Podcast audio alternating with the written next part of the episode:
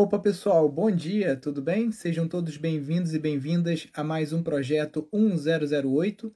Todo dia a gente está aqui de manhã respondendo dúvidas dos nossos alunos e também dos nossos seguidores sobre permacultura, agroecologia, arquitetura sustentável, transição da cidade para o campo e empreendimentos sustentáveis. Então vamos chegando aí para mais um dia aí, quase finalizando a semana, com muito conteúdo aí para quem está nessas dúvidas, para quem está precisando de alguma ajuda nossa aqui do Instituto Pindorama. Então vamos chegando, pessoal. Vou chamar aqui a galera no Telegram. Vocês também, se puderem me ajudar, já clica no aviãozinho aqui embaixo e vai clicando em enviar, enviar, enviar e concluir para pelo menos 10 amigos, enquanto eu estou aqui também chamando aqui os nossos alunos para cá, para a gente ter um, uma live bem legal agora. Vamos lá.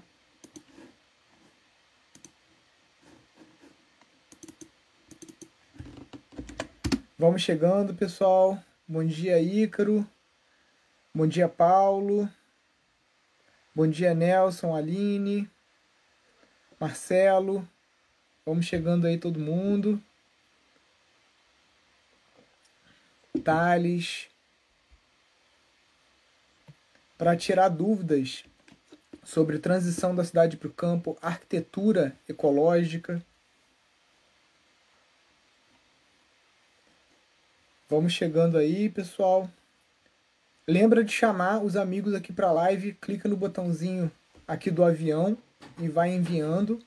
Já pode também começar a deixar as perguntas, pessoal. Aqui embaixo aqui tem um botãozinho com uma interrogação e aí você clica ali e deixa a sua pergunta que a gente já já vai começar a responder.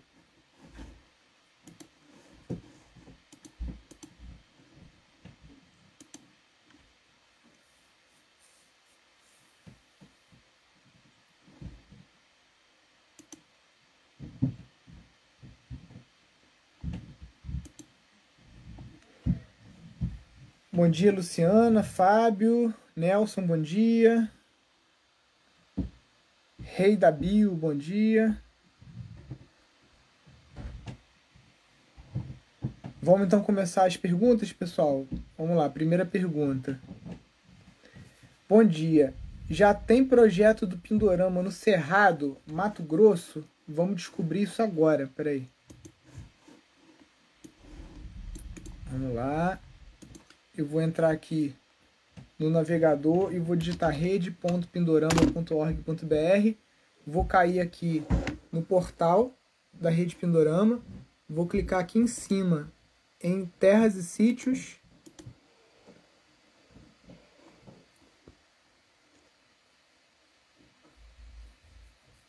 E aí vamos ver o que que tem. Ó, aqui em Map View, aqui embaixo está em inglês ainda esse botãozinho, mas a gente consegue vir aqui no Mato Grosso, ó.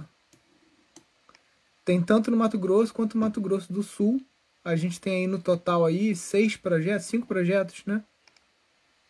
Então tem aqui em Campo Grande. Tem aqui tem, tem um sítio, tem um sítio Pindorama também, ó, em Juína, o xará nosso aí. Tem outro aqui na BR 070. Então é só você procurar ali no nosso portal rede.pindorama.org.br que você consegue localizar. É possível construir com materiais de um solo pedregoso, com muito cascalho? Então, é, você pode estar tá pensando em sacar esse material e aí está trabalhando com super adobe, no caso, né, nem com hiper adobe com esse material ensacado.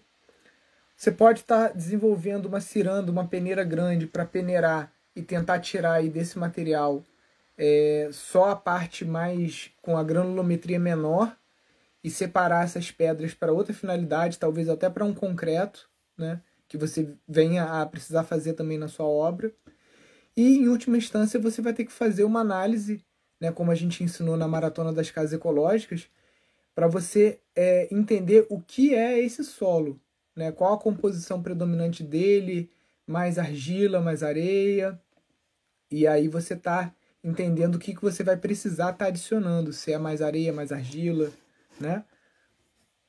Deixa eu só certinho aqui. Que máquina você usou para fazer os tijolos da sua casa? Então, geran, gerado. É gerado? Gerado no campo. É, então, é, a máquina que a gente usou foi da Ecomáquinas, se não me engano, foi o modelo Ecobrava. É, a gente comprou essa máquina, na verdade, há muitos anos atrás, o Instituto Pindorama ainda trabalhava com obras. A gente fazia obras para outras pessoas. E aí, numa situação dessa, a gente foi contratado para fazer uma pousada ecológica em Penedo, ali próximo a Resende, Itatiaia. E como eram mil metros quadrados de área construída, era uma obra muito grande, valia mais a pena a gente montar uma fábrica de tijolos no próprio canteiro de obras. E assim a gente fez. E para a gente ter uma produtividade boa, a gente comprou uma máquina que é hidráulica, que na época, isso há quase 10 anos atrás, essa máquina custou 35 mil reais. Não sei quanto que ela custa hoje, eu acho que deve ser pelo menos uns 50 mil reais, né? É uma máquina muito rápida, né, com alavanca e tudo mais, e que tem uma produtividade muito alta. E, é, inclusive, é, eu optei por... É, deixa eu continuar a história, né? Vamos lá.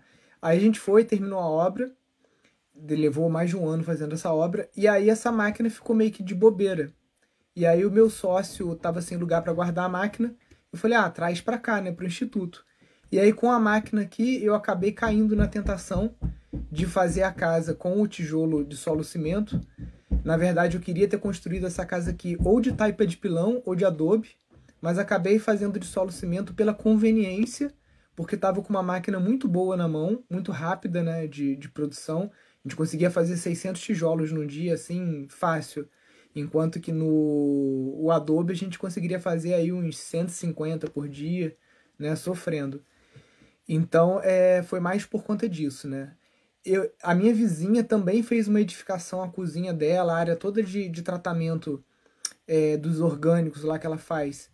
Foi feita com tijolo solo cimento, mas ela tem aquela prensa de alavanca, aquela manual, que é um pouco mais lenta, mas muito, muito, muito mais barato. Você compra aí no Mercado Livre por 3, 4 mil reais uma usada. Porque geralmente quem vai e constrói, depois acaba botando a máquina para vender porque não tem mais utilidade, né? A não sei que você vai ficar trabalhando como empreiteira ou querendo vender, vender tijolos, né? Fora isso, geralmente o pessoal vende depois. O meu sócio acabou trocando a máquina num bugre depois. E essa é a história desse tijolinho aqui de casa.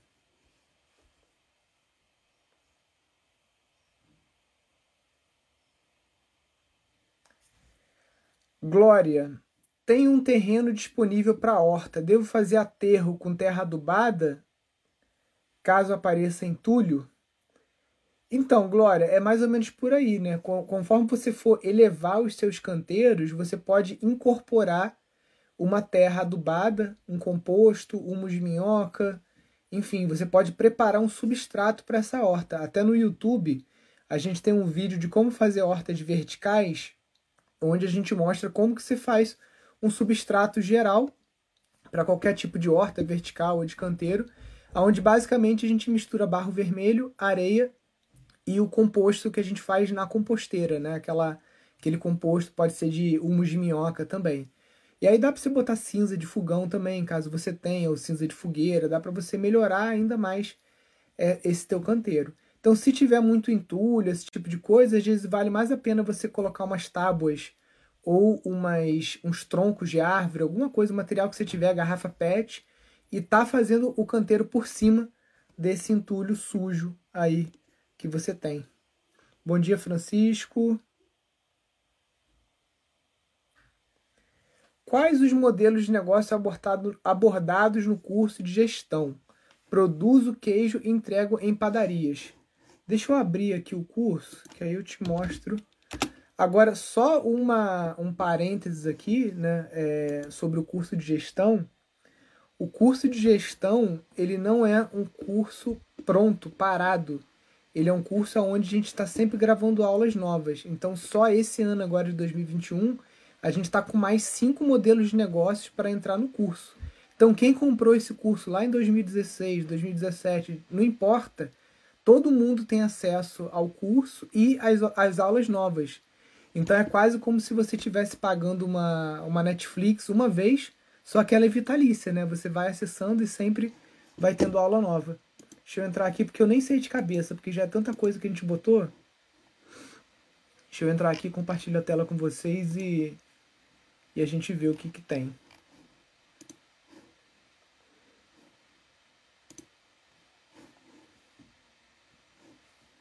Agora, o, essa parte de, de laticínio a gente não tem no curso ainda, tá? A gente quer fazer um módulo, pelo menos, de caprinocultura, tá?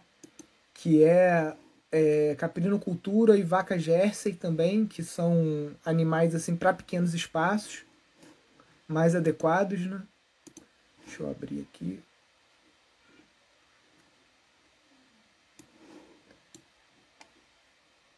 Ó, isso aqui entra aqui, tananã, modelos de negócios, estação de permacultura, granja orgânica de ovos, delivery de refeições e congelados, clube orgânico, centro holístico, visita ecopedagógica, produção de sementes, processamento de alimentos, compostagem.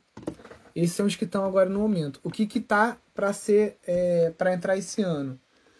Apiário, ou seja, produção de produtos apícolas e, e, na verdade, mais até de melipônias, né? Então, desde do mel e do própolis, que são mais óbvios, até é, alguma coisa de cosmetologia, pouca coisa, né? Mas alguma coisa de cosmetologia também com esses derivados da, das abelhas. É, aquicultura e aquaponia, que na verdade essa aula era para ter sido gravada ano passado, mas a família do professor teve Covid e aí ele cancelou no dia, no dia da gravação com o estúdio marcado, a família dele, um membro foi internado e aí ele teve que cancelar. E a gente está conversando de novo para remarcar. Agora que a poeira, pelo menos lá na cidade dele, a poeira baixou um pouquinho mais. É, aquicultura está entrando também. Nossa, eu tô com, tô com branco aqui, mas eu lembro que eu, eu contei cinco coisas que iam entrar. É, produção de algas comestíveis, espirulina principalmente, que é um mercado que aqui no Brasil você tem duas, três pessoas só fazendo. A aula de produção de sementes vai entrar também. É, entrou já a apostila e agora vai entrar a gravação. A gente conseguiu um estúdio lá em Minas Gerais para estar tá gravando o professor, para ele não ter que se deslocar até aqui. Então vai entrar bastante coisa nova conforme eu for lembrando, eu vou falando aqui na live, porque não tô lembrando mesmo. Vamos lá.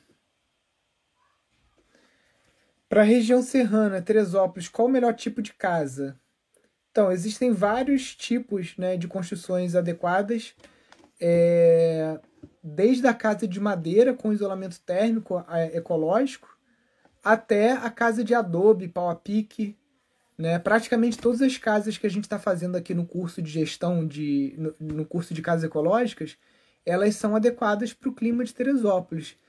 A Cronos, que é essa de tijolo cozido, ela é um pouco menos térmica, digamos assim, tem um pouco menos de isolamento térmico, então seria menos adequada. Agora, a casa de hiperadobe é boa, a de adobe, a de taipa de pilão, a de pau a pique, a do bloco de terra comprimido, que é esse aqui. Então tem várias opções interessantes aqui para região serrana.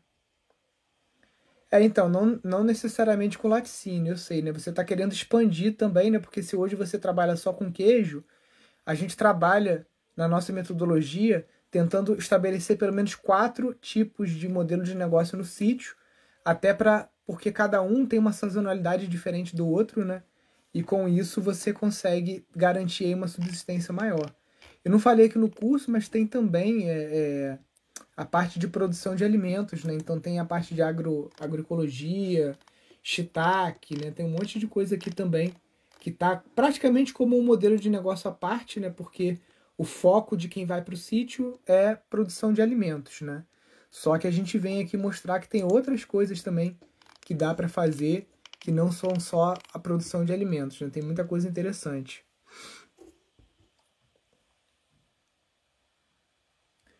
A parte de processamento de alimentos tem molhos e geleias? Então, tem todo o procedimento de cozinha que você precisa, tá? Todas as regras sanitárias, manuais, fichas técnicas, né? Tem basicamente tudo que você precisa. Não tem muita receita, né? Tem a, a, o básico de como fazer uma geleia, de como produz a pectina, né? Mas não tem receita. Até porque receita hoje em dia você vai aí no, no, no YouTube e consegue bastante coisa. O material que está no curso é justamente aquela parte que você não encontra na internet, que é a parte sanitária, a parte de legalização, é, a parte de boas práticas, é, o básico né, de, de como você garantir que essa, essa geleia não vai ter contaminação de bactérias, não vai ter botulismo, né, tudo isso.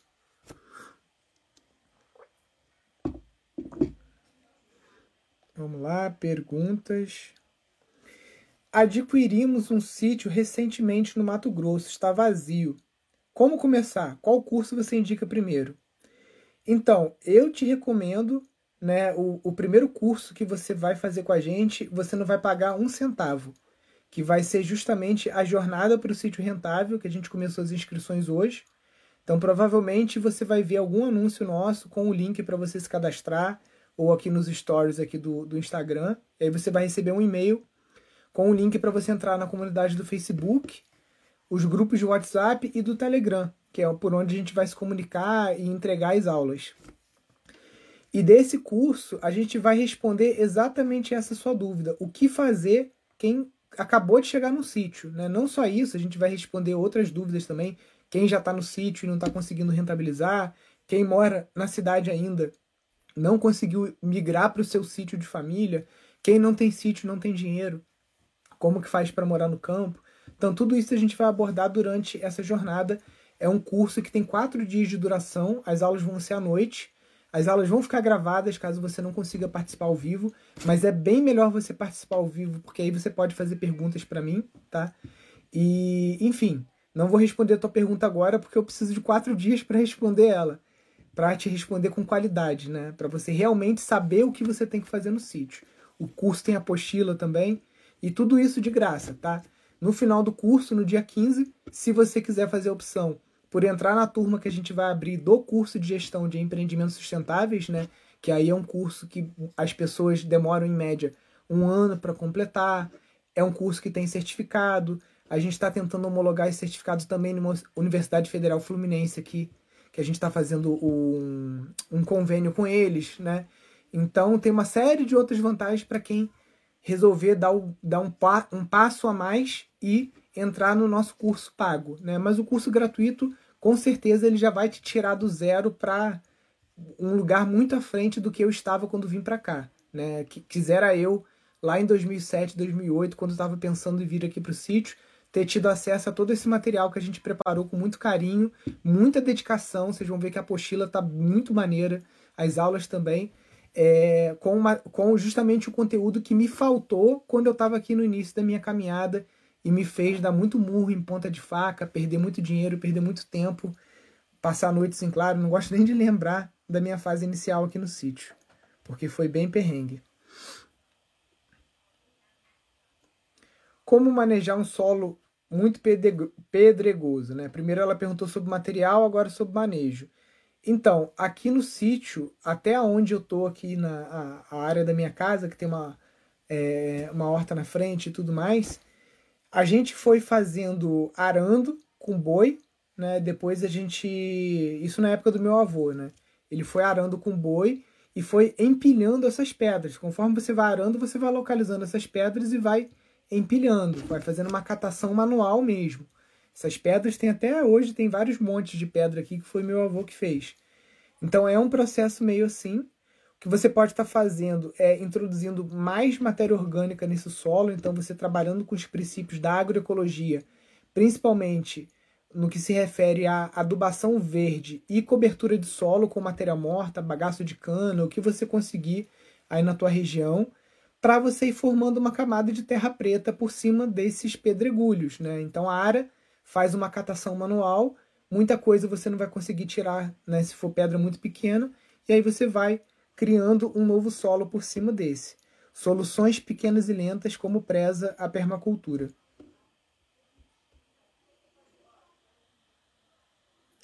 Bom dia, eu sou de Alagoas, assentada na região da Zona da Mata. Louco para me aprofundar na permacultura. Paulo, então imperdível aí, anota já na, na agenda aí do dia 12 ao dia 15 você participar dessa jornada com a gente aí. Curso muito legal, tenho certeza que você vai gostar e vai tirar muito conteúdo para tu usar aí na tua região. A Zezé pergunta: Nilson, sabe alguma coisa sobre esse pessoal que está plantando mogno africano? Então, Zezé, eu estou pesquisando ainda. Quando eu tive na Bahia, eu vi muito plantio desse mogno. Né? É uma espécie exótica que, a princípio, produz madeira de qualidade num, num espaço de tempo menor né? do que as madeiras. É... Outros tipos de madeiras né, que têm essa mesma densidade, essa mesma qualidade. Mas parece que o pessoal está tendo uma certa dificuldade com o plantio dele. Parece que venderam a ideia de que era só plantar e que era igual eucalipto, que era uma coisa bem rústica, mas parece que não está sendo assim não. Mas não sou um especialista, não plantei. Na minha região aqui, inclusive, ela não se adapta bem, então não tenho experiência. Tem mais experiência mesmo com as madeiras aqui da nossa, da nossa região.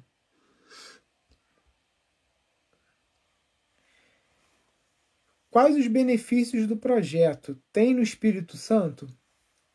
Então, a rede Pindorama ela é uma, uma rede de permacultura aonde a gente conecta pessoas que têm terras com pessoas que não têm terras e estão buscando uma oportunidade de se mudar para o campo ou de trabalhar e de fazer parcerias, tá?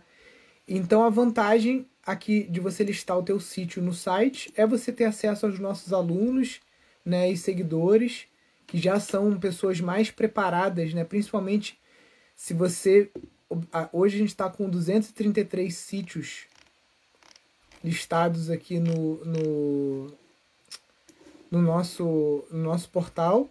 Né? É, a gente também tem aqui um banco de talentos aonde as pessoas se cadastram também e os nossos alunos, né, aqueles que fazem os cursos, eles recebem um destaque aqui no portal e também recebem os selos né, de validação dos cursos que eles fizeram. Então, por exemplo, a Sabrina, ela já fez três cursos aqui com a gente. Ela é arquiteta formada, fez o curso de bioconstrução com a gente aqui, e ela tem também o selo de design em permacultura. Também tem o selinho azul, porque ela já foi voluntária e a gente já validou o trabalho dela presencialmente, né, de que é uma pessoa que realmente é capacitada. Então é uma, é um, esse portal está fazendo um ano, tá? A gente começou ele no início da pandemia, no ano passado, em março, e foi feito meio a toque de caixa, ainda tem coisa para ajustar nele. Aí até um dos nossos seguidores, é, que é programador, foi contratado para o Instituto Pindorama, tá trabalhando com a gente aí, já deve ter aí uns. Acho que uns quatro meses que o Samir está trabalhando aí com a gente. Né? Ele estava assistindo uma live, viu eu falando que estava precisando de alguém para me ajudar aí com a programação do site e tudo mais e aí agora ele é parte aqui da, da equipe também, né?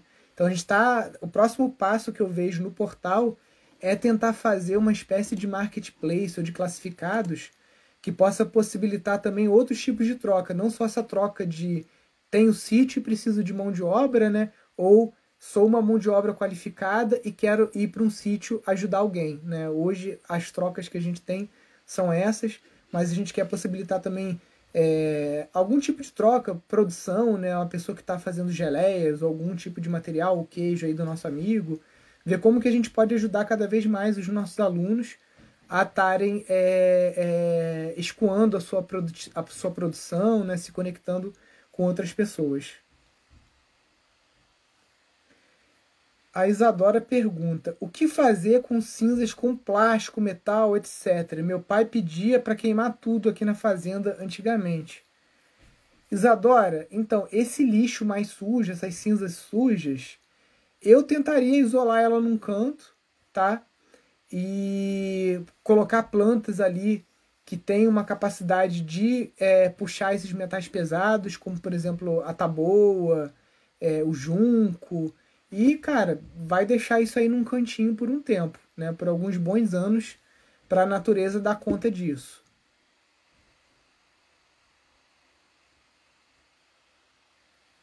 Estou procurando um sítio na Mantiqueira. Alguma dica de critérios para essa escolha?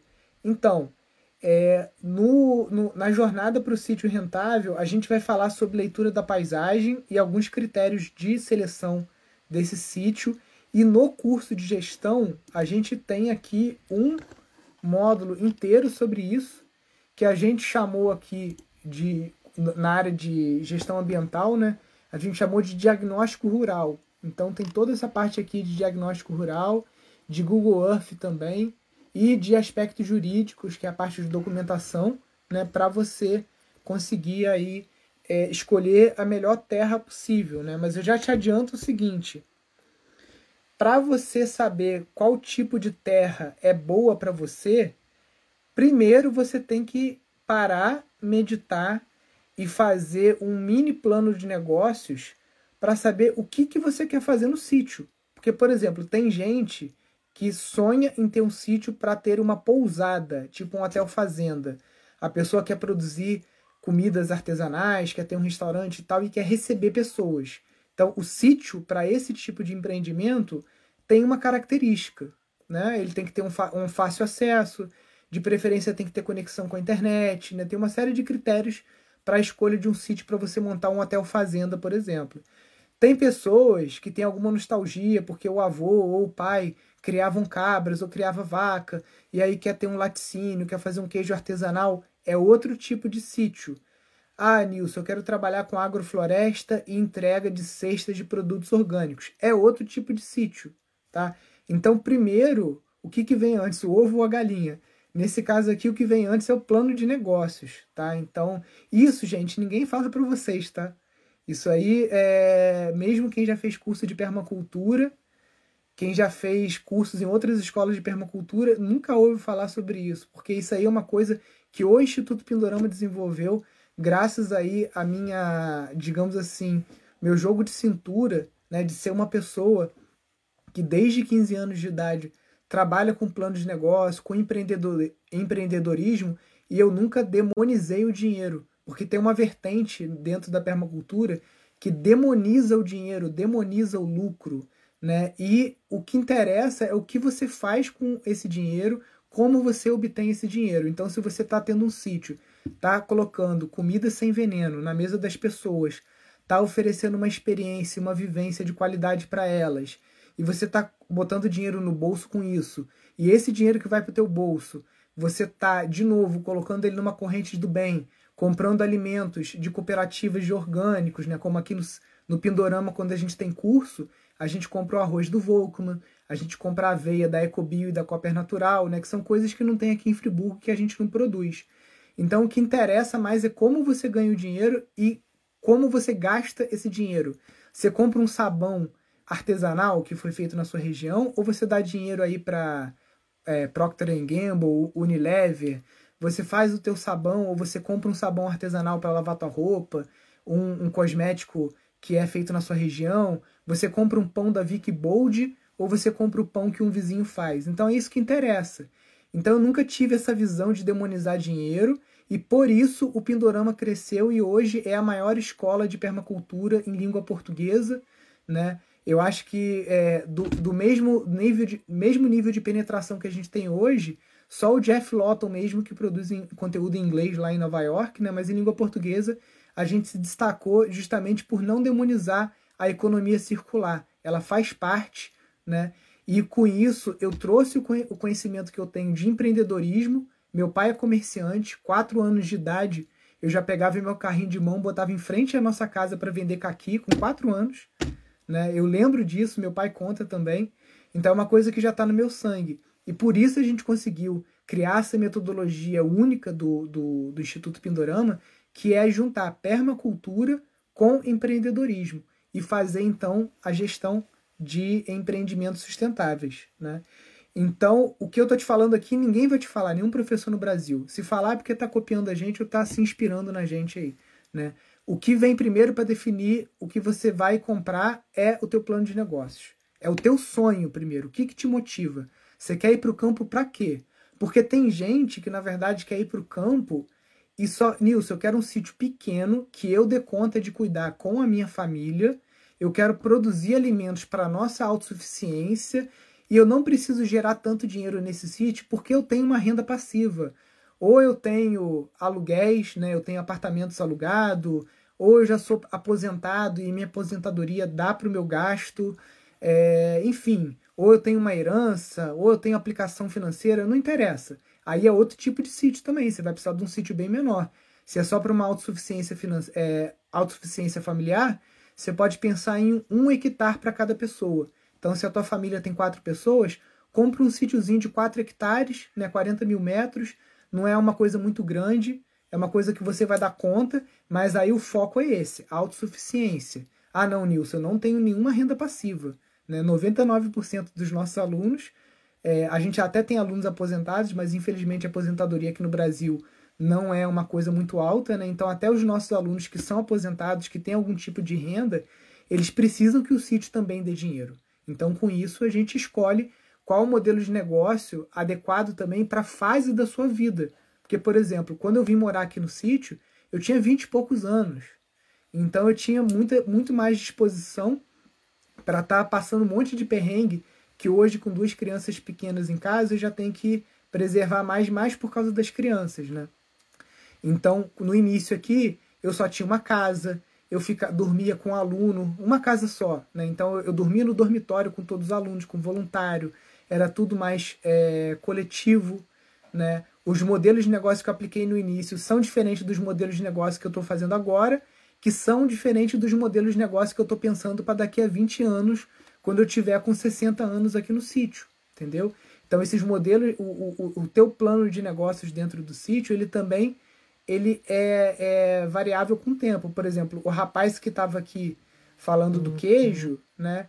Eu duvido que ele com 60 anos vai estar tá querendo estar tá naquela lida de curral que todo mundo sabe que é foda, né? Você 5 horas da manhã já tem que estar tá no curral e tem que estar tá ali fazendo a sua, a sua colheita de capim, de forragem para as vacas, né? Então, tudo bem você fazer isso quando você está com 30, 40 anos, está ali forte e na disposição. Mas será que você vai querer fazer isso até os seus 60 anos? Então até nisso você tem que pensar, né? Colocar na linha do tempo em décadas, né? O que, que eu quero fazer no primeiro momento do sítio? Às vezes, quando você tiver 60 anos, tudo que você vai querer fazer é ter quatro chalezinhos e receber pessoas pela Airbnb e ficar ali contando as suas histórias, entendeu? Como acontece lá com o Johan lá no Tibá, né? As pessoas vão para lá para ouvir o, o Johan falar 5, 10 minutos, já sai um monte de pérolas ali, né? Uma pessoa com 90 anos, com um monte de experiência. Então, até nisso você tem que pensar quando você comprar o sítio. O que, que eu quero fazer daqui 20, 30 anos lá, né? E você tem que ser muito esperto e muito fazer um planejamento muito bom para isso, porque como o pessoal brinca, né, que sítios são duas alegrias, uma quando você compra e outra quando você vende, é porque é muito difícil você vender um sítio. Então, a hora que você vender um sítio, você comprar um sítio, tu casou com ele. Se você herdou, aí é tipo o casamento arranjado que tem na Índia, né? Você nem escolheu a noiva. O, o, o sítio herdado é, aquela, é, é aquele casamento arranjado. Já estava no teu karma, já estava no teu destino, e o sítio é aquele. A não ser que você queira, ah, você recebeu um, herdou um sítio numa região que é cercada de, de produtor com veneno e tal, e você não quer ficar batendo murro em ponta de faca, você acaba vendendo o sítio para o vizinho veneneiro para ele plantar soja, fazer o que ele quiser, e tu pegar aquele dinheiro e ir para outra região que tem pessoas com outra consciência, aonde você não vai ter tanto trabalho, tanto desgaste emocional, desgaste físico, para você trabalhar com agroecologia, por exemplo. Né? Porque imagina, você está numa ilha de soja e você querendo plantar orgânico e teus vizinhos ali com um avião jogando veneno, né? Muito mais difícil. Então, nesses casos, às vezes vai ser mais fácil tu vender essa terra que tu herdou e buscar uma região mais promissora para os orgânicos. Né? Você fazer parte de uma comunidade, de uma vizinhança também que tem princípios como os seus, isso ajuda pra caramba. Me alonguei aí na, na, na resposta que eu não consigo dar uma resposta meia, meia boca.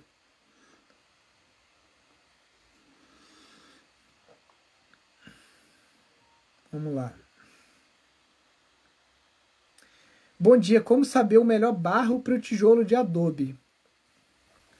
Elaine, o Felipe ainda deixou liberado, se você entrar no nosso site lá, pindorama.org.br, em cima tem um banner assim, Maratona das Casas Ecológicas. Vai lá, clica na aula 3, que é uma aula sobre solos, e a gente explica passo a passo como que você faz os ensaios de solo para você conseguir chegar num bom tijolo de adobe, tá? Se você quiser assistir as aulas da maratona toda, melhor ainda, ainda tá lá, de 1 a 4. São, você vai precisar de umas 6 horas para assistir as aulas todas. Mas se você for assistir só a parte de solos, dá uns 40 minutos, tá? E o, o tijolo de adobe bom, ele tem uma proporção de 60% de argila para 40% de areia.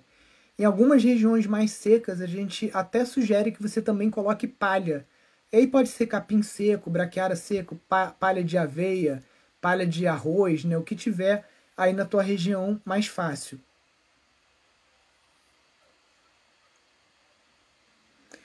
É preciso ser graduado em alguma área específica para poder trabalhar com bioconstrução? Excelente pergunta, tá? Porque, infelizmente, alguns arquitetos, principalmente arquiteto, engraçado que nunca tive esse problema com nenhum engenheiro ou técnico em edificações, né? Eu acho que acaba que a arquitetura ela mexe muito com estética e geralmente quem é atraído para arquitetura tem alguma coisa em Vênus lá e tem uma certa vaidade, né? Sem generalizar aqui.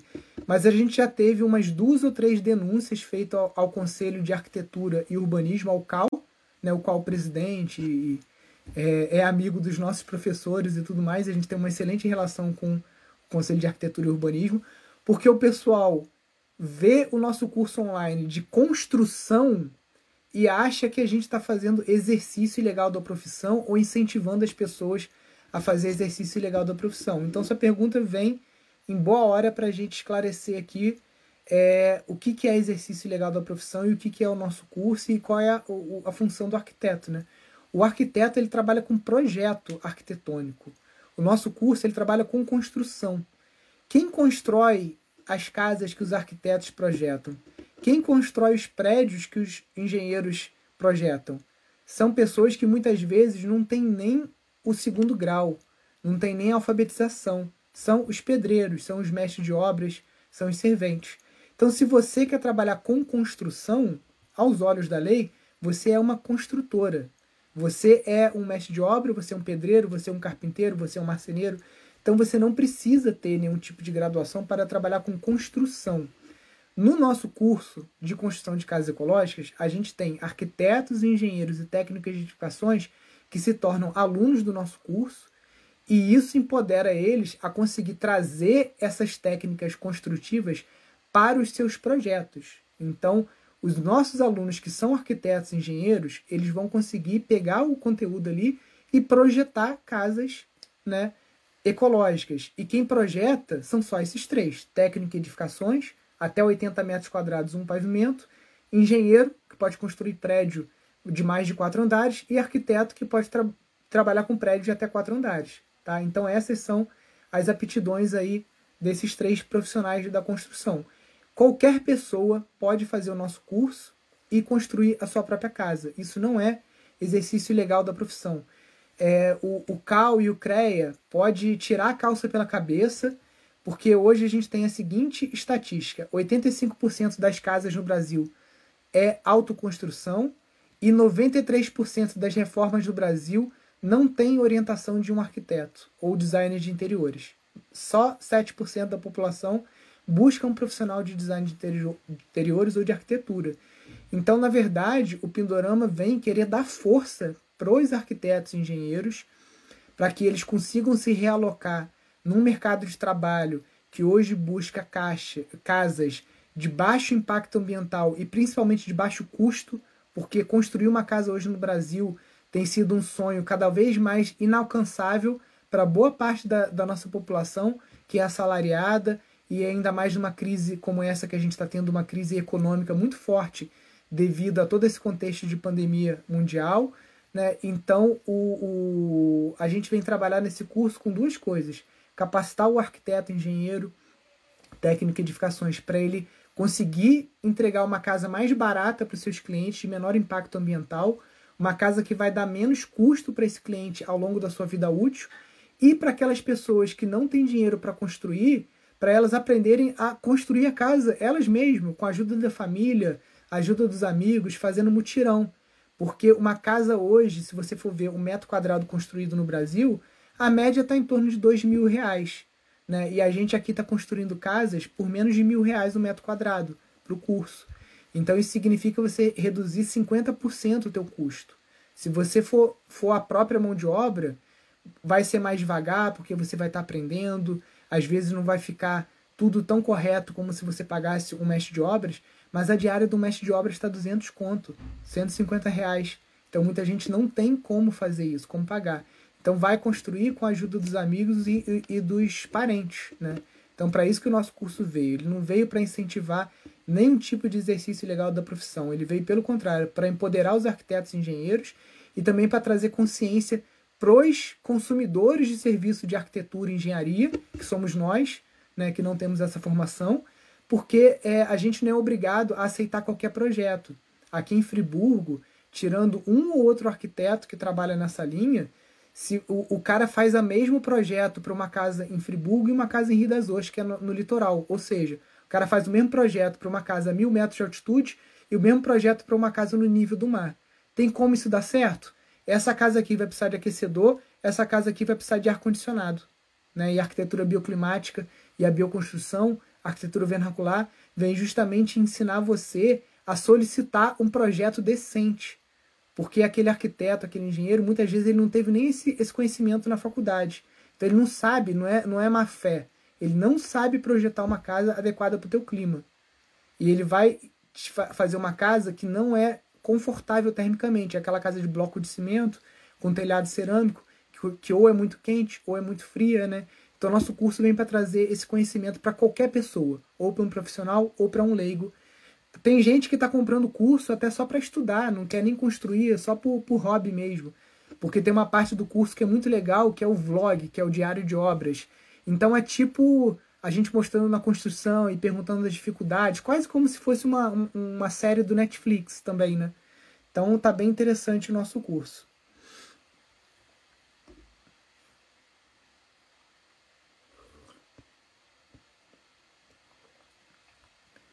Como fixar os vidros sobre a cobertura de bambu ou eucalipto? Eu tô entendendo aqui que a pergunta da Ju é fixar vidro em cima de um pergolado. É isso? Tipo um, um, uma varanda? Então vou mostrar para você aqui ao vivo e a cores. Espera aí.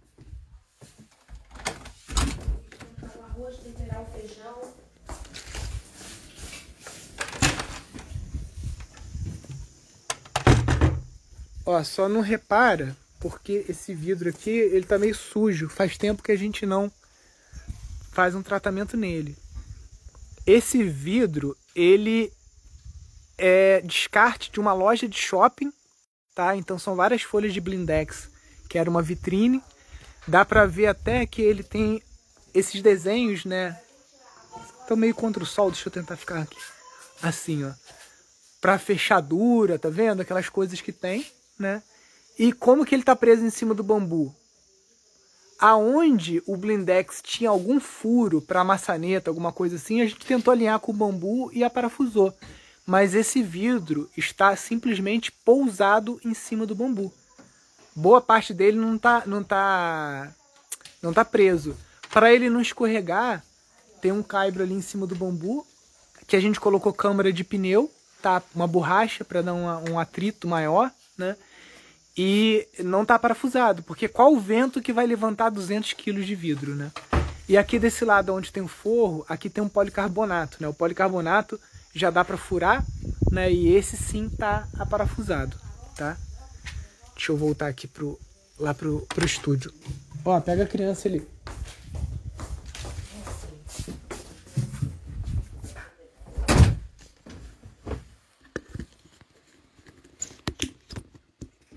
Respondido, Ju.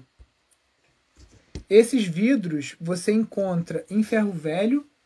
Você também, se você visitar as lojas que vendem blindex, você fala assim: Eu quero ver o teu cemitério, o teu descarte. Porque sempre tem um cantinho da loja, ou que o cliente não foi buscar, ou que a medida do vidro saiu um centímetro menor e não, o cara não teve como o cliente aceitar aquele vidro, enfim. sempre tem uma área de descarte aonde esses vidros são vendidos pelo menos 30% mais barato, mas eu já consegui arrematar 40 folhas de blindex, aquelas ali são parte desse lote, por R$ 1.400, aí gastei mais mil e pouco de frete, né, para poder um caminhão lá buscar. Tentei trazer na caminhonete, mas foi muito perrengue, aí resolvi contratar um frete. A inclinação é bem baixa, tá, Ju? O ideal é você tentar manter aí uns 5%, só o suficiente mesmo para escorrer a água, porque quanto menos inclinado, menos chance esse vidro de escorregar. Se você quiser botar uma taibeira também na frente, alguma para, mas esse vidro tá ali, cara. Já vai fazer quatro anos, né? E Friburgo venta pra caramba, que venta de derrubar árvore, derrubar araucária. E nunca, porque como é um pergolado, tá aberto, o vento ele passa. O perigo é se fosse uma estufa, alguma coisa, que as paredes estivessem fechadas e o vidro ali. Então o vento entra, ele não tem por onde sair, aí sim ele vai querer empurrar o vidro. Mas aqui no nosso caso está aberto, então não tem nenhum risco desse vidro ser empurrado, tá? Ó, consegui uns vidros de uma obra de reforma da, da casa ao lado. É isso, é, box, sabe, de tomar banho, vitrine de loja, porta de loja, cara, sai catando. E o ideal é você conseguir os vidros antes de você começar a tua obra, porque aí você já faz o projeto baseado nas folhas de vidro que você conseguir. Só nisso aí você pode economizar mais de 10 a 15% na sua obra, que é o preço essa parte de vidro é muito caro. Muito, muito caro mesmo, né? E o vidro temperado, ele tem um isolamento térmico melhor do que esse vidro mais fino que a gente manda cortar, né? E você está fazendo uma reciclagem, né? Então é muito legal. Para fazer o design de permacultura também não precisa de uma formação superior, certo? Geisa, não precisa. Os nossos avós eram permacultores e muitos deles não completaram nem o primeiro grau, fizeram só até a quarta série, né?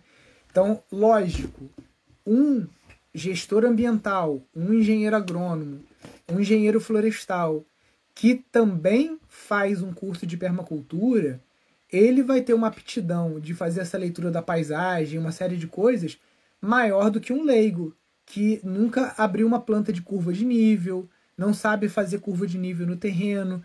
Então é, é, é lógico que alguns profissionais, né, algumas, forma, algumas pessoas têm vantagem quando estudam a permacultura do que uma pessoa que é de uma área, muitas vezes, que não tem nada a ver com aquilo. Né? Mas qualquer pessoa pode fazer o curso de permacultura.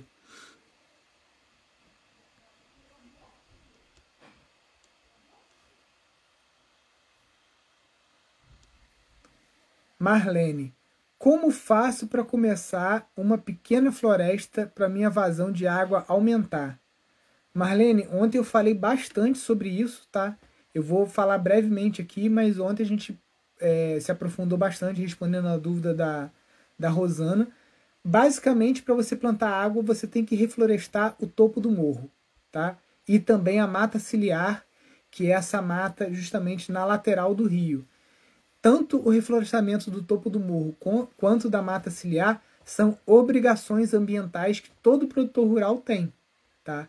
É, o cadastro ambiental rural ele é uma obrigação do produtor rural e alguma hora as pessoas vão ser cobradas sobre isso. Né?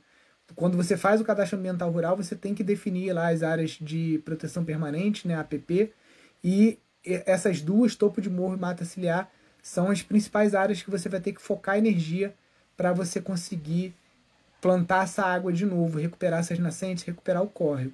E aí a gente falou de usar hidrogel, né? Porque muitas vezes quando você planta no alto do morro, não tem água lá em cima, perde muita muda. Então você colocando hidrogel na, na, na, na no buraco que você faz para plantar árvore, né? Vai ajudar a reter água também na época de seca.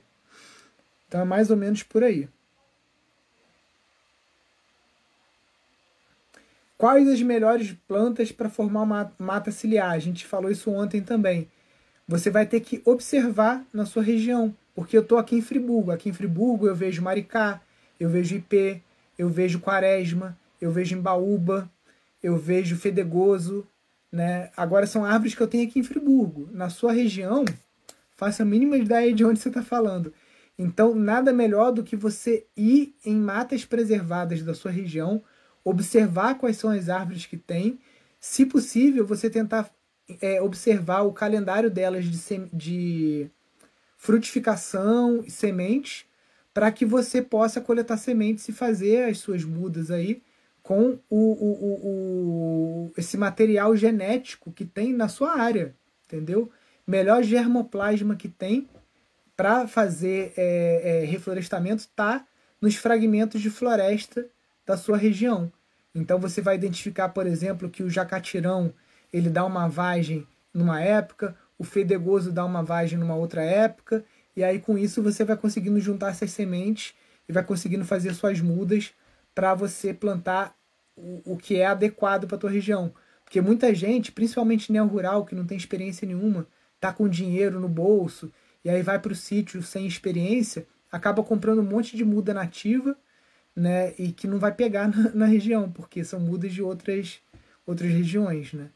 E o que você pode fazer também é tá colocando frutíferas nativas também, né? Então, ver quais são as frutíferas da sua região que, que, que podem dar frutos. Você também pode colocar algumas exóticas, tá? Até 50% de exótica você consegue.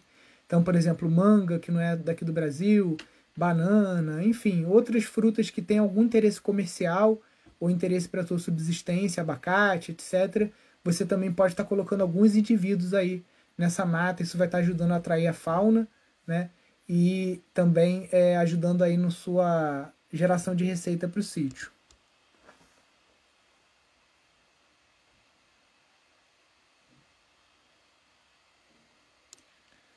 Para ser produtor rural, qualquer tamanho de propriedade serve?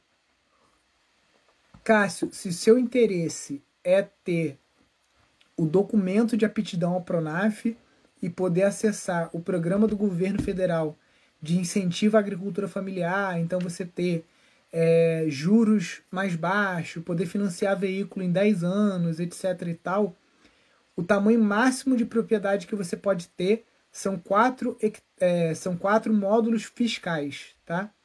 Aqui no estado do Rio de Janeiro, cada módulo fiscal são 10 hectares. Então, no máximo, eu posso ser dono de 40 hectares aqui no estado do Rio. Nos estados maiores, né, porque o estado do Rio é um dos menores que a gente tem aqui no, no Brasil, esses módulos fiscais são maiores. Então, por exemplo, no Mato Grosso, não sei de cabeça, mas deve ser 20, 30. Então, no, no, Mato Grosso, uma pessoa que tem 100 hectares, por exemplo, pode ser considerado um agricultor familiar. Essa tabela com os módulos fiscais você encontra aí facilmente aí, é, no, no, nos sites do governo que falam sobre o Pronaf. O mínimo, eu acredito que seja o módulo fiscal mínimo, né, que são 20 mil metros quadrados, né, é, que são 2 hectares, que é o mínimo para você pagar ITR e você ter o cadastro dessa terra no INCRA. Terras menores do que 20 mil metros, geralmente, salvo algumas exceções, você não consegue cadastro no INCRA. Muitas vezes elas são enquadradas na prefeitura como IPTU, né? Então você tem que ter esse, esse cuidado aí também, né? A, a propriedade rural ela tem essas características né? de rusticidade, o imposto também que você paga no terreno, quase que é um fator determinante da característica desse solo, né? se ele é urbano ou rural. Pode ser arrendatário também, como bem ressaltou aí o pessoal do Pallet Engenharia. Por exemplo, tem é, a minha vizinha aqui, a filha dela arrendou um pedaço do sítio para conseguir ter acesso aí a linhas do, do governo, né? Então ainda tem essas, essas histórias. Por exemplo, eu sou dono do sítio e se eu quiser arrendar um pedaço para um filho menor para ele poder ter acesso ao Pronaf, né? Você pode fazer isso também. É um, é um tipo de esqueminha, digamos assim, né? mas não é nada contra a lei, é uma brecha que a lei tem. Para ser bioconstrutor, eu preciso ser pelo menos técnico em edificação, arquitetura e engenharia? Não, acabei de responder isso, não vou ser repetitivo aqui porque a galera vai ficar cansada. Depois você volta na gravação aí, uns 15 minutos para trás aí que você vai ver a minha resposta para isso, mas você não precisa, porque quem projeta precisa. Se você vai projetar uma casa, aprovar na prefeitura, precisa. Se você vai construir, não. Você não precisa nem ter a quarta série.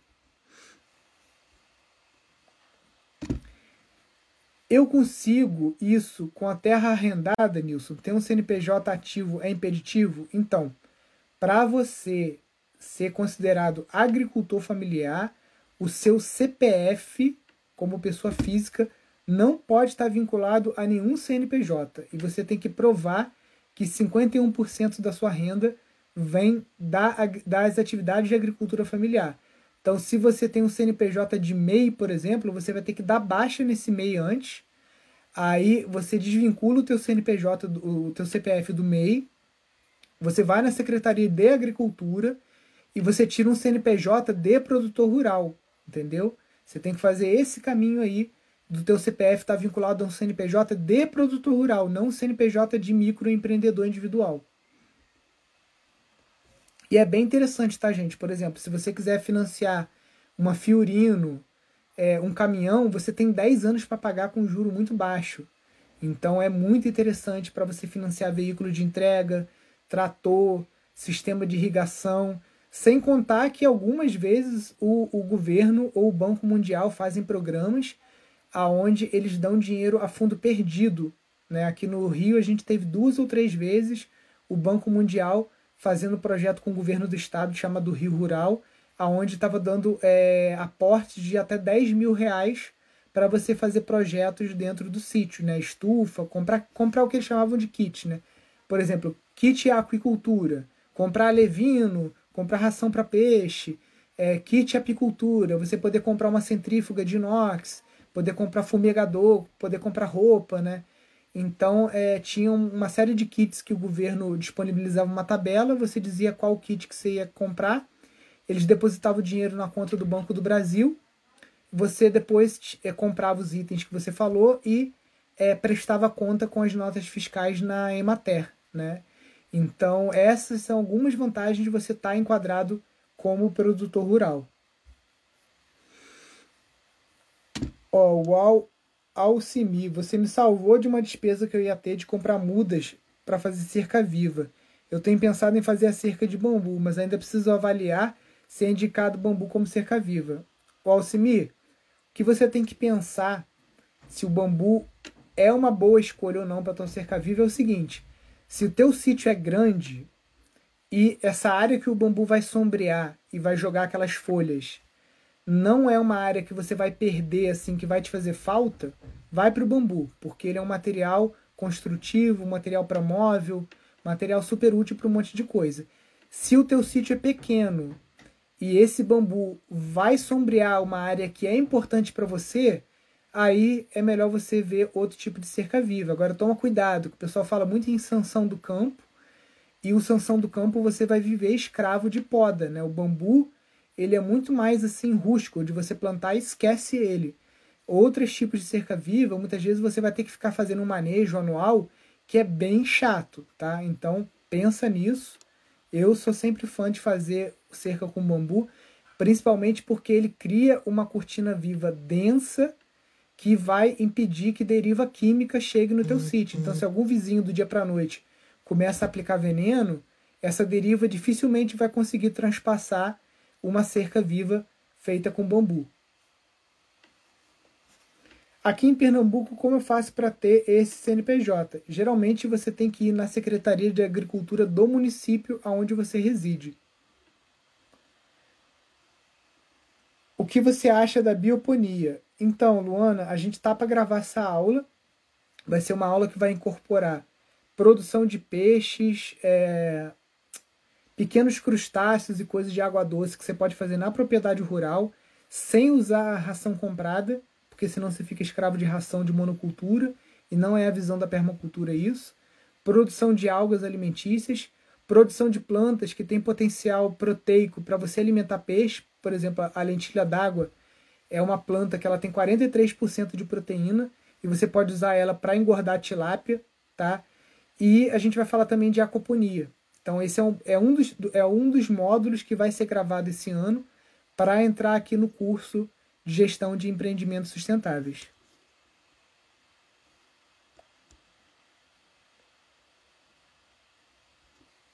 Piscina ou cisterna de ferro-cimento em terreno muito úmido pode ser enterrada?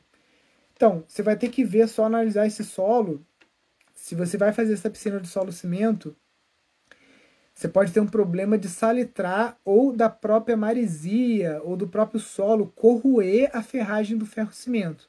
Então, talvez para você a melhor escolha, né? E aí se é se é aberto, se é um açude aberto, muitas vezes é melhor você trabalhar com a geomanta, tá? A manta de PEAD que você vai cavar é uma manta preta grossa e você faz o açude ali por cima, né? Aí é como se você estivesse criando um lago artificial. Se você quer fazer para água potável, fechado, né, como ferro-cimento, eu faria isso elevado do solo. Eu não faria enterrado no solo, porque esse solo de litoral muitas vezes ele pode ter sal e outros tipos de substância que podem acabar corroendo o teu ferro-cimento e levando aí a vazamentos. Então faz elevado. Ó, a minha cerca viva é de sabiazeira eu tenho esse trabalho a cada três meses de poda. Pois é. É, porque tem algumas regiões, por exemplo, lá no sertão de Pernambuco, né? E no cerrado tem loca locais que o bambu ele vai ficar muito ralo, ele vai ter dificuldade de crescer. E aí você tem que trabalhar com plantas mais rústicas. E geralmente essas plantas mais rústicas de sertão, de caatinga, são plantas com espinho, né? Que tem, infelizmente, esse manejo. Sou funcionário público na Paraíba, eu posso ser produtor rural? Não pode. Você tem que ver se você consegue fazer esse, esse produtor rural ou no nome da sua esposa, ou no nome de algum irmão, de algum primo, mas como funcionário público, se você tiver carteira assinada, CLT, qualquer coisa assim, você não consegue contrato de trabalho.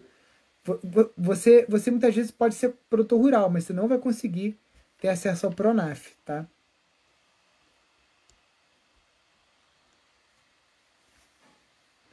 O que plantar em consórcio com mandioca? Preparei um terreno de 35 metros quadrados e quero começar.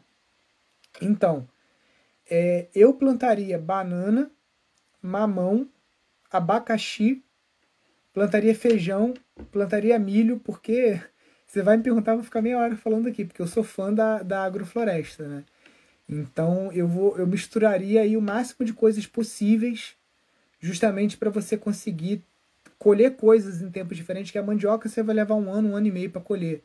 O milho, 90 dias você está colhendo feijão também, abóbora, abacaxi vai levar um ano também, a banana. Então tenta trazer o maior diversidade possível para esses 35 metros quadrados que você tem, porque isso vai trazer uma interação de insetos, de fungos, de plantas, e com isso você vai evitar automaticamente você ter pragas né, nessa, sua, nessa sua plantação, como nematóides, como pragas que vão comer a folha da mandioca ou fungos. Então, seja o mais diversa possível nesses 35 metros quadrados que você vai ter. Até já estou respondendo aqui a pergunta do Bernardo, como combater insetos, né? Como combater insetos? Praticando a agroecologia. Né? A diversidade ela vai já trabalhar isso. E, lógico que no caso de uma infestação, você não vai ficar de braço cruzado, você vai trabalhar com biopesticidas, com controle biológico, né? como bactérias que a gente pulveriza, é, caudas de fumo, caldas de alho, de pimenta, né? Tem uma série de defensivos que a gente faz é, no nosso curso, tem apostila sobre isso, né? Sobre controle de pragas e doenças, para você estar tá conseguindo fazer isso de uma forma natural e orgânica. É possível utilizar os recursos do Pronaf para colocar energia solar na propriedade? Sim. Se não me engano, quando eu tava é, a última vez que quando eu tinha, né, eu entrava no site do governo lá para ver, e tinha já a usina é, solar. Sendo que a usina solar você pode comprar através de consórcio no Banco do Brasil, para quem é correntista no banco, e você pode comprar também com o Construcard, né, da Caixa Econômica. Então, é, tem outras linhas de financiamento com juros baixos para a energia solar, para quem não é produtor rural. Ainda vale a pena? Ainda vale muito a pena. É como se você estivesse pagando quatro anos de conta de luz e depois você vai ter mais 20 anos ali usando equipamento de graça. Depois de 20 anos, provavelmente o que você vai ter que trocar ou fazer manutenção é só o inversor. As placas têm uma duração aí de 40, 60 anos. Elas vão perdendo a potência, mas elas não param de funcionar, né? Se fosse isso, ninguém botava satélite em órbita, né, gente?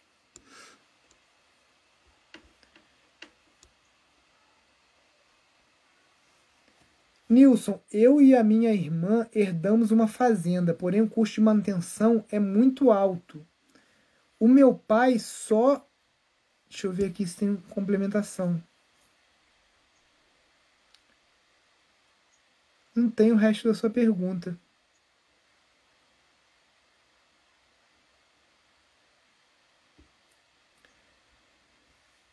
Deve ser, deve ser que o seu pai só arrenda, deve ser isso, arrenda pasto, esse tipo de coisa. Então, Luiz, Fernando, é, cara, esse negócio de herdar sítio muitas vezes é um elefante branco, né? E vai trazendo até uma certa ansiedade para os herdeiros e muitas vezes até custos inesperados. Então participa da nossa jornada do dia 12 ao dia 15, já anota na agenda, avisa, avisa a família que você é, segunda, terça, quarta e quinta da semana que vem, de 6 às 8 horas, você vai estar com a gente lá no nosso canal, assistindo a aula. Você vai receber a apostila também, e aí você vai entender o que, que você pode fazer com essa tua herança aí, para o sítio não ser um ralo de dinheiro, porque sítio, automaticamente, ele é ralo de dinheiro, tá? Então, o que a gente tem que fazer são duas coisas. É aumentar a vazão da nossa torneira, tá? Ou seja, as entradas de receita que o sítio tem que gerar tem que ser maior. Muitas vezes o pessoal herda sítio que só tem um modelo de negócio, por exemplo, gado de corte ou café. Então, na, na, durante a jornada, eu vou te ensinar de graça pelo menos 10 modelos de negócio para você avaliar, introduzir no teu sítio ou nessa fazenda. E aí você vai julgar o que, que você consegue conciliar com o seu trabalho. Porque muitos herdeiros, eles não têm como ir para o sítio, porque já tem uma profissão estabelecida, ou porque o cônjuge e a família não gostam de morar no sítio, não querem morar no sítio, né? E a gente tem que respeitar isso. Então eu vou te apresentar 10 modelos de negócio durante a jornada, de graça, não vou te cobrar nada para isso. Vou te dar a apostila também, para você avaliar o que, que você pode fazer lá. Né? E muitos modelos de negócio desse podem te render aí até 10 mil reais por semana, tá? 10 mil reais por semana com dois funcionários, tá? Eu vou te mostrar como que isso é possível. E aí você avalia. Lógico, eu, Nilson, ainda mais como pedagogo Waldorf, não sei, Luiz, se você tem família, tem filhos, eu vou sempre botar pilha para você mudar para o sítio, tá? Porque a qualidade de vida no sítio, principalmente para você criar as crianças, é muito melhor do que na cidade. O ambiente rural, ele preserva muito mais a inocência das crianças, preserva mais a saúde, né? Então, eu vou sempre incentivar que você faça a mudança para o sítio. Mas se isso pode custar o teu casamento, ou se isso vai gerar alguma insatisfação do seu, da sua esposa, aí já, já mudo o discurso. Não quero desestabilizar a família de ninguém. Mas eu quero mostrar as vantagens hoje no Brasil, principalmente nesse momento de estabilidade econômica que a gente tem. Né? Muitas vezes de você alugar o teu apartamento, a tua casa própria que você tem na cidade e ir morar no sítio, tá? Porque o olho do dono é que engorda o porco. Não vou te falar que é impossível você estar tá longe do sítio e tá tocando as coisas à distância, mas você morando no sítio, o resultado é outro. E muitas vezes esse resultado é o suficiente para você fazer uma transição de carreira, você abandonar o que você faz hoje, não sei se você gosta de fazer ou não o que você faz, mas de você ir para um trabalho no sítio, né? E pensando nisso como negócio, como um gestor de um empreendimento sustentável que tem que gerar recurso para você, para sua família, para os seus colaboradores e para você economizar e fazer investimentos financeiros para você poder expandir seu negócio, para você poder é, fazer uma previdência privada, fazer alguma coisa e viajar com a tua família, tá bom? Ó, a sua irmã tem ficado no sítio já melhorou, com certeza, cara. Tem que ter alguém no sítio. É o ideal, não é impossível. Se você não pode ficar no sítio, aí você tem que encontrar um bom braço direito.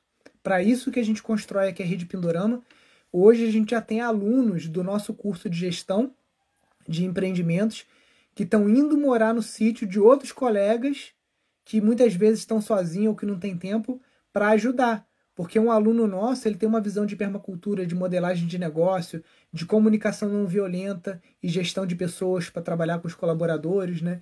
Então você conseguindo um bom braço direito, também é possível você tocar esse teu sítio à distância sem ter que sair da cidade, né? Porque muitas vezes o que, que acontece? O camarada tem um bom salário na cidade, ele quer morar no sítio, só que aí ele tem que fazer um plano de transição. Às vezes ficar cinco anos na cidade, economizando, juntando dinheiro, fazendo um pé de meia para quando ele ir para o sítio, ele não ficar tão desgastado emocionalmente, com ansiedade, de ter que fazer o negócio girar logo. Porque todo negócio, até ele conseguir gerar um fluxo de caixa é, suficiente para se manter, geralmente leva de um a três anos. Tá? Então você tem que ter uma gordura, tem que ter um oxigênio para você conseguir se manter nessa transição. Eu tinha essa gordura quando eu vim para cá? Não, eu não tinha. Eu tinha 40 mil reais quando eu vim para o sítio e empatei tudo numa obra que ficou inacabada porque eu não tive dinheiro para terminar ela. E aí peguei empréstimo em banco e o sítio foi gerando dinheiro para eu tocar os negócios aqui. Recomendo isso? Não recomendo, mas foi o que deu para eu fazer, tá? Mas o início do sítio aqui foi muito desgastante para mim, tá? Eu tive estafa, é, é, estafa mesmo física, de trabalhar muito, de dormir pouco, estafa emocional, de, de é, não ter dinheiro para fazer as coisas, de ficar olhando obra inacabada. E por isso, tipo, a gente fala que o, o ouro é provado no fogo, né? Então toda essa dificuldade aqui que eu passei me serviu para buscar é, métodos e, e conhecimentos para estar tá conseguindo hoje formatar junto com outros professores. Eu acho que a gente tem mais de 10 professores hoje no curso, né? Então toda uma equipe para conseguir entregar para vocês aí um curso que não tem igual em língua portuguesa, acho que nem em inglês tem, porque eu, eu fico investigando os cursos em inglês que tem de permacultura, só trabalham com permacultura, não trabalha com empreendimentos, né? Então é, é o curso mais completo que tem na área. É, e o, o mais legal é o seguinte, que você compra o curso uma vez, você tem acesso vitalício e a gente está sempre colocando aula nova. Né? Porque a gente não faz isso pelo dinheiro. A gente precisa cobrar o curso porque a gente tem que pagar os professores, tem que pagar edição, hora de estúdio. Quando a gente faz essas campanhas no Facebook, a gente paga os anúncios, a gente tem as nossas despesas. É hoje o meu trabalho, hoje eu trabalho com educação, né? Mas qual curso que te, que te cobra uma vez só e te dá acesso vitalício com conteúdo novo todo ano, né? Então é uma coisa realmente a nossa instituição ela é sem fins lucrativos, né? Porque a gente reinveste na rede Pindorama, a gente faz editais. Deixa eu aproveitar aqui para mostrar para vocês que eu sei que tem muita gente nova nessa nessa live de hoje, né? É, a gente está com um edital aberto, dando prêmios de até 10 mil reais, tá?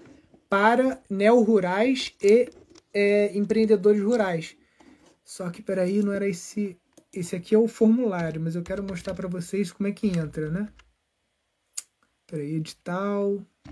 Só escrever no Google, edital de empreend... empreendimentos sustentáveis Pindorama. Deixa eu ver. Hum. É porque eu tô aqui no. Deixa eu botar no, no. Deixa eu ver aqui, que tá no Yahoo. Eu não gosto do Yahoo, eu gosto do Google mas eu acho que ele vai achar.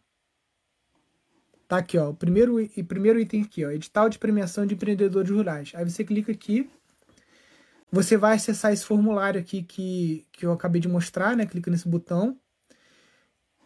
São, primeiro lugar vai receber 10 mil, segundo 8 mil, terceiro 6 mil, quinto, o quarto lugar 5 mil reais, tá?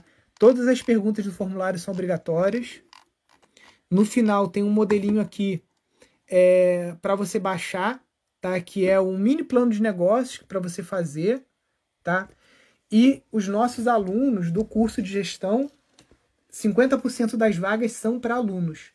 Os outros 50% né, vai estar tá para alunos e seguidores, mas a gente quer dar essa moral principalmente para os nossos alunos, porque eu só tô aqui nesse estúdio com internet fibra ótica aqui no sítio, é, com o celular aqui fazendo essa live por conta dos nossos alunos que compram os nossos cursos e com isso financiam a nossa instituição de educação e pesquisa.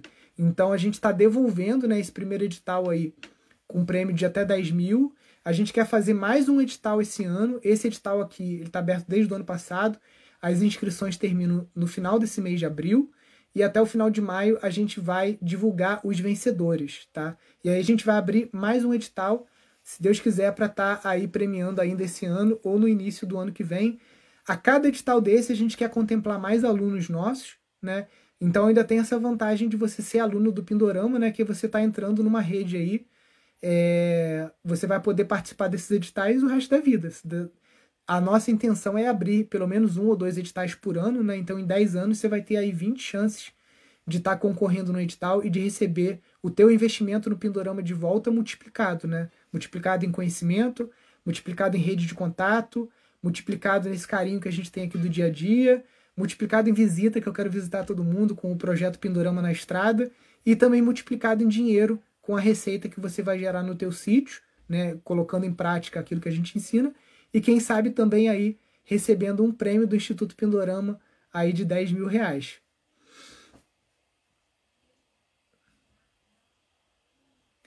Uma chácara de 2 hectares pode ser autossuficiente cuidando só eu e o marido? Perfeito, porque a gente costuma avaliar um hectare por pessoa para você ter uma autossuficiência alimentar. Se são duas pessoas, tranquilamente você consegue, tá? Agora, é, na agricultura convencional, a gente trabalha contra a natureza. E na agroecologia, a gente trabalha a favor da natureza. Então, quando você trabalha a favor da natureza, ela te ajuda, e não estou sendo filosófico aqui não, estou sendo prático. Porque quando você coloca os princípios da agroecologia e da permacultura na prática do seu dia a dia, da sua chácara, o seu trabalho diminui. O Bill Mollison, quando escreveu o manual de design em permacultura, ele estabeleceu que quando você desenha um sistema permacultural no teu sítio e implementa ele, você precisa trabalhar quatro horas por dia, tá? Então são quatro horas de trabalho para você manter o sistema, né? Para você ter a tua habitação de qualidade, uma casa confortável, bioconstruída, você ter é, os seus alimentos e aí quer, queira você coma carne, ovos ou você seja vegetariano, a permacultura ela engloba sistemas para todos os tipos de dieta e também para você obter energia e rendimento financeiro para você também estar tá podendo comprar seus insumos, podendo fazer suas viagens e fazer aquilo que você quer fazer com o teu dinheirinho também, tá? Então, a permacultura com o sistema implementado, você vai trabalhar quatro horas por dia, né? Quem não quer isso? É muito bom mesmo, gente. É possível realizar bioarquitetura em comunidades de baixa renda? Sim, Alex. A gente postou outro dia até aqui é, mãe e filha que construíram uma casa só com lixo, é, garrafas e, e é, aro de bicicleta, um monte de coisa e pau a pique, tá? É, o Fernando Minto, que é professor do nosso curso, o escritório dele de arquitetura foi contemplado num edital do Conselho de Arquitetura e Urbanismo, CAL, do Rio de Janeiro, para fazer um canteiro de obra experimental numa comunidade aqui em Macaé. E o Pindorama foi convidado para estar tá participando desse projeto também. Creio que o projeto ainda não avançou um pouco né, por conta da pandemia, mas uma hora ele vai engatilhar, porque justamente até nesse, nesse canteiro de obra vai ser construída uma casa para um assentado que está lá morando numa casa de plástico, madeira e papelão. Então ele vai receber uma casa de presente e com isso aquela comunidade vai aprender técnicas construtivas para eles ganharem essa autonomia de conseguir construir casa sem pegar financiamento em banco, sem ter que ficar comprando um monte de material em loja de construção. Então não é só possível realizar bioarquitetura em comunidade, como é necessário. Por isso que a gente está né, com o nosso curso online de casas ecológicas com valor de 50% de desconto para que mais e mais pessoas possam acessar ele pode ser parcelado no boleto também 24 vezes. Então fica assim uma, uma quantia assim que qualquer pessoa literalmente pode pagar, justamente porque a gente quer dar acesso ao maior número de pessoas possível a esse conhecimento, né? E não só isso, mas a gente também tem feito aí é, algumas vezes por ano a nossa maratona de aulas gratuitas sobre casas ecológicas lá no YouTube.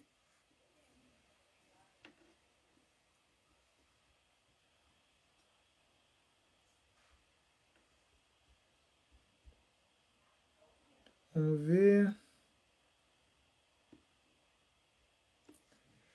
Nilson, eu tenho um poço, mas a água é salobra. Posso irrigar as capineiras?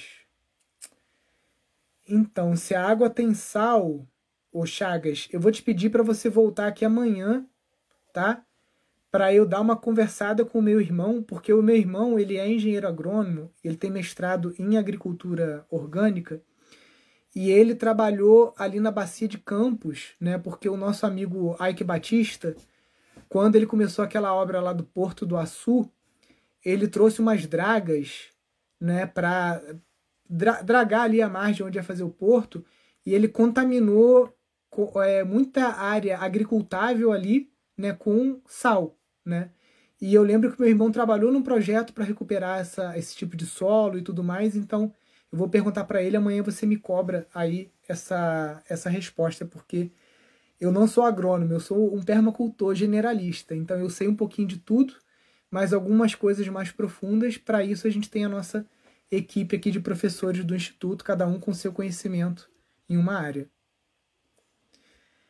Quem quer saber tudo, né, não faz nada, gente. Tem, tem, tem gente que cisma, que bate no peito com orgulho, né, que dá o curso de permacultura sozinho, que sabe tudo. Quem fala que sabe tudo, na verdade, não sabe nada, né?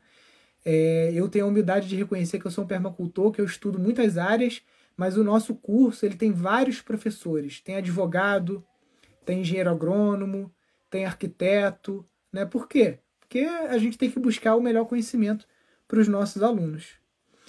Show, pessoal. Queria agradecer aí a toda. Ah, meu Instagram é Nilson Dias Pindorama, tá? Tudo junto. Quem quiser me seguir lá. Meu Instagram tem pouca gente, tem 1.500 pessoas, porque eu não eu acabo usando mais o Instagram do Instituto Pindorama. O meu Instagram tá lá guardado na geladeira. Eu posto mais coisa de família, coisas assim do, do, do nosso estilo de vida aqui, do que a gente faz, do que a gente faz com as crianças. Tem também o Instagram Família Pindorama, que é o Instagram que eu e a minha esposa a gente usa para falar de parto humanizado, para falar de educação infantil, de introdução alimentar, de alimentação das crianças, né? Então, quem quiser seguir lá também, só escrever Família Pindorama. Show, pessoal? Então, amanhã estamos aqui de volta às 10h08. Essa live fica gravada aqui no IGTV. Ela vai para o YouTube também. E também, se você gosta de ouvir, chegou no final não conseguiu ver a live, você pode ouvir essa live no Spotify ou no Apple Podcasts, em todas as ferramentas de podcast. A gente está lá também. Show, pessoal? Fiquem com Deus aí. Até amanhã. Uma boa Páscoa para quem não for participar amanhã. Boa Páscoa para vocês. Muitas bênçãos aí para a família de todos vocês. Amém? Fiquem com Deus. Até mais. Valeu. Tchau, tchau.